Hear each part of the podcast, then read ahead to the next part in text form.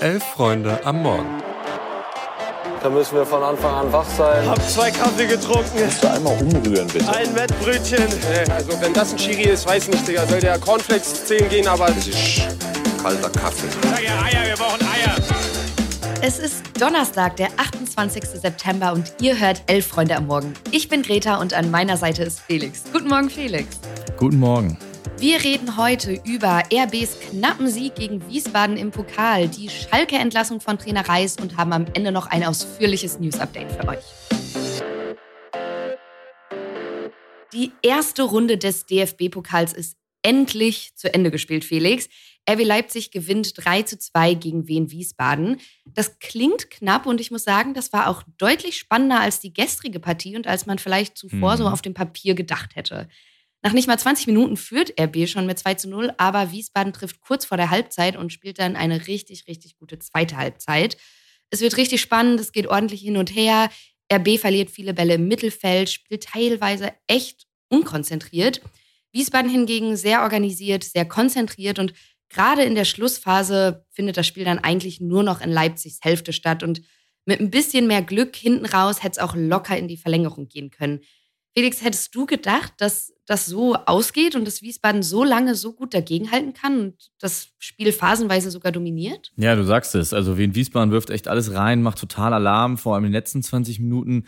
Muss man aber, glaube ich, trotzdem nicht überbewerten. Leipzig hat ja ähnlich wie die Bayern davor ja viel durchgewechselt, Spieler wie Lenz oder Seiwald gebracht, auch Gulaschi, die jetzt weniger gespielt hatten. Das hat Rose sicherlich auch im Hinblick eben auf das Topspiel am Samstag gegen genau diese Bayern gemacht. Man sieht aber, das ist dann so ein bisschen der Unterschied zwischen den beiden Teams in der Qualität. Bei Bayern quasi kein Unterschied zu sehen.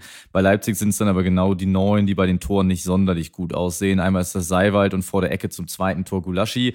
Aber sie haben es gezogen und ich würde sagen, damit soll es auch gut sein, endlich mit dieser ewig langen ersten Runde des DFB-Pokals. ja. Am Sonntag wird bereits die zweite Runde ausgelost, die dann am 31. Oktober und 1. November ausgetragen wird. Kommen wir nun aber zu vor allem für dich sehr, sehr wichtigen Neuigkeiten.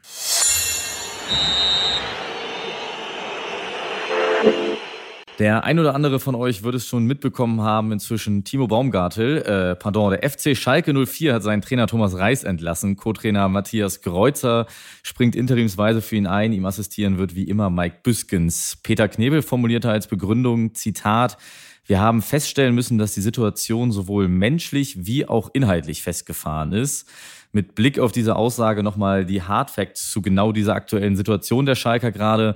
Nach sieben Spieltagen steht die Mannschaft mit nur zwei Siegen und bereits vier Niederlagen bei erst sieben Punkten, was in der Addition aktuell Tabellenplatz 16 macht. Am vergangenen Wochenende gab es dann die 3-1-Niederlage gegen St. Pauli. Da verkneife ich mir jetzt mal jedweden Kommentar. Und nach dem Spiel teilt dann ja Timo Baumgartel nochmal richtig gegen Thomas Reis aus, kritisierte vor allem die so oft zitierte Manndeckung über den gesamten Platz hinweg als zu risikohaft.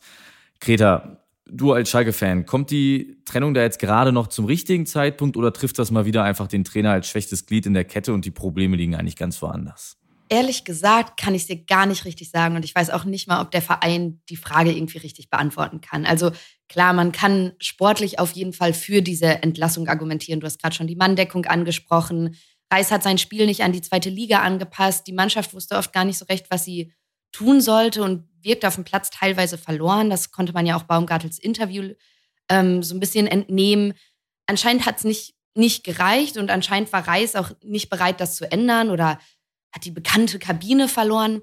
Aber ich bezweifle, dass jetzt ein neuer Trainer kommt und dann alles gut wird. Also das bestätigt ja auch ein schneller Blick in die Vergangenheit und die Liste an Trainern, die dieser Verein in den letzten paar Jahren hatte. Und ich glaube, da kann man inzwischen ganz gut mit dem HSV oder früher auch mit SPD-Vorsitzenden konkurrieren, was so den Verschleiß in der Führungsetage betrifft.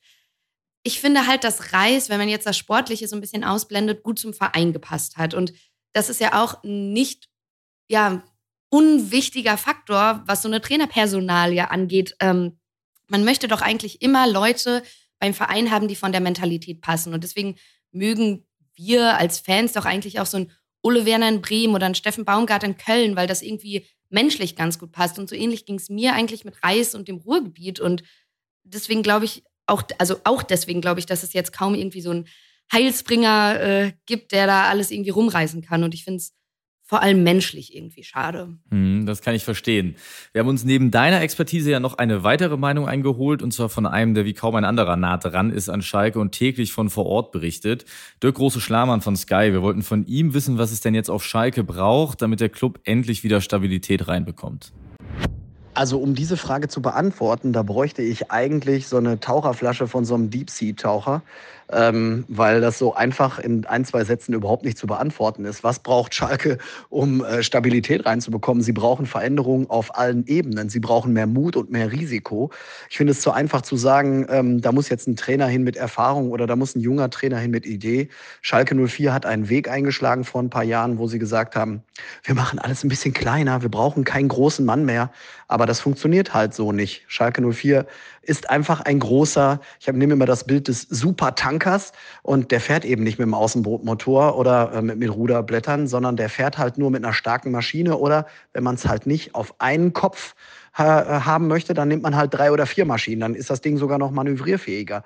Und man hat hier versucht, natürlich auch aufgrund der finanziellen Sparmaßnahmen, äh, viel auf B- und C-Personal zu setzen, in allen Ebenen des Vereins. Das geht von oben in der Pyramide bis ganz unten.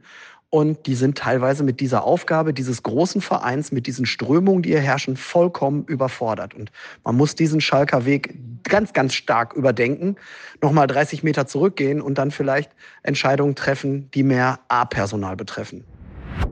Wenn du es dir jetzt aussuchen müsstest, wer wird denn der Kapitän des, Zitat, Supertankers, Schalke?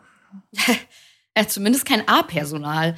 Also ich persönlich finde diesen angesprochenen Schalker Weg, der eingeschlagen wurde, erstmal ganz sympathisch, muss ich vorweg sagen. Ist mir deutlich lieber so als Fan als dieses Großkotzige aus den letzten Jahren, was vor allem unter der Führung von Tönnies oft der Fall war und wo es ja trotzdem einen riesigen Trainerverschleiß gab. Nur weil da irgendwie ein großer, starker Mann an der Spitze stand, äh, war der Verein ähnlich chaotisch. Ja, die Frage wird, glaube ich, weniger sein jetzt, wen man will, sondern vor allem, wen man sich leisten kann. Der Verein ist super pleite und deswegen denke ich, wird es schwierig, jemanden zu finden, der menschlich und sportlich passt und sich das vor allem auch noch antun will. Mike Biskins wäre natürlich super, aber der hat ja mehr als einmal klar gemacht, dass er nicht in der ersten Reihe stehen will. Ich habe gestern so ein bisschen im privaten Rahmen überlegt, da fiel dann der Name André Breitenreiter und ganz ehrlich, warum nicht? Der ist frei, der hat damals auf Schalke eine super Saison gespielt und musste im Endeffekt nur gehen, weil Heidel äh, kam und ja mit der neuen sportlichen Führung dann auch ein neuer eigener Trainer mitgebracht wurde ja, ansonsten, warum nicht mal wieder in Holland rumwildern und vielleicht so jemanden wie Thomas Letsch entdecken? Hätte ich auch nichts gegen, aber ich glaube, ich habe meine heißen Tipps für diese Woche schon verfeuert. Deswegen, ich bin ehrlich gesagt überfordert und lasse das Ganze nur über mich ergehen. Auch das ist äh, völlig in Ordnung. Ich würde sagen, wir gehen damit über zum kurzen Newsflash. Genau, da blicken wir doch erstmal nach England und zwar Manchester City. Die fliegen aus dem League Cup.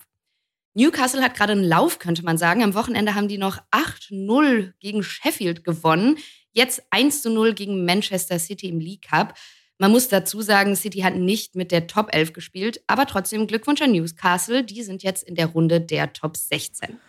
Blicken wir jetzt nochmal nach Italien, genauer gesagt zu SSC Neapel. Dort gibt es Aufregung um Victor Ossiman beziehungsweise um den TikTok-Account der Napolitaner. Die hatten auf dem offiziellen Kanal ein Video gepostet, welches untermalt mit so einer hohen Fispelstimme zeigt, wie Osimen einen Elfmeter fordert und diesen dann am Tor vorbeischießt. Das war nicht das erste Video auf dem Kanal, was sich über einen Fehlschuss Osimens generell lustig machte, wohl aber das Video, was jetzt das fast so zum Überlaufen brachte.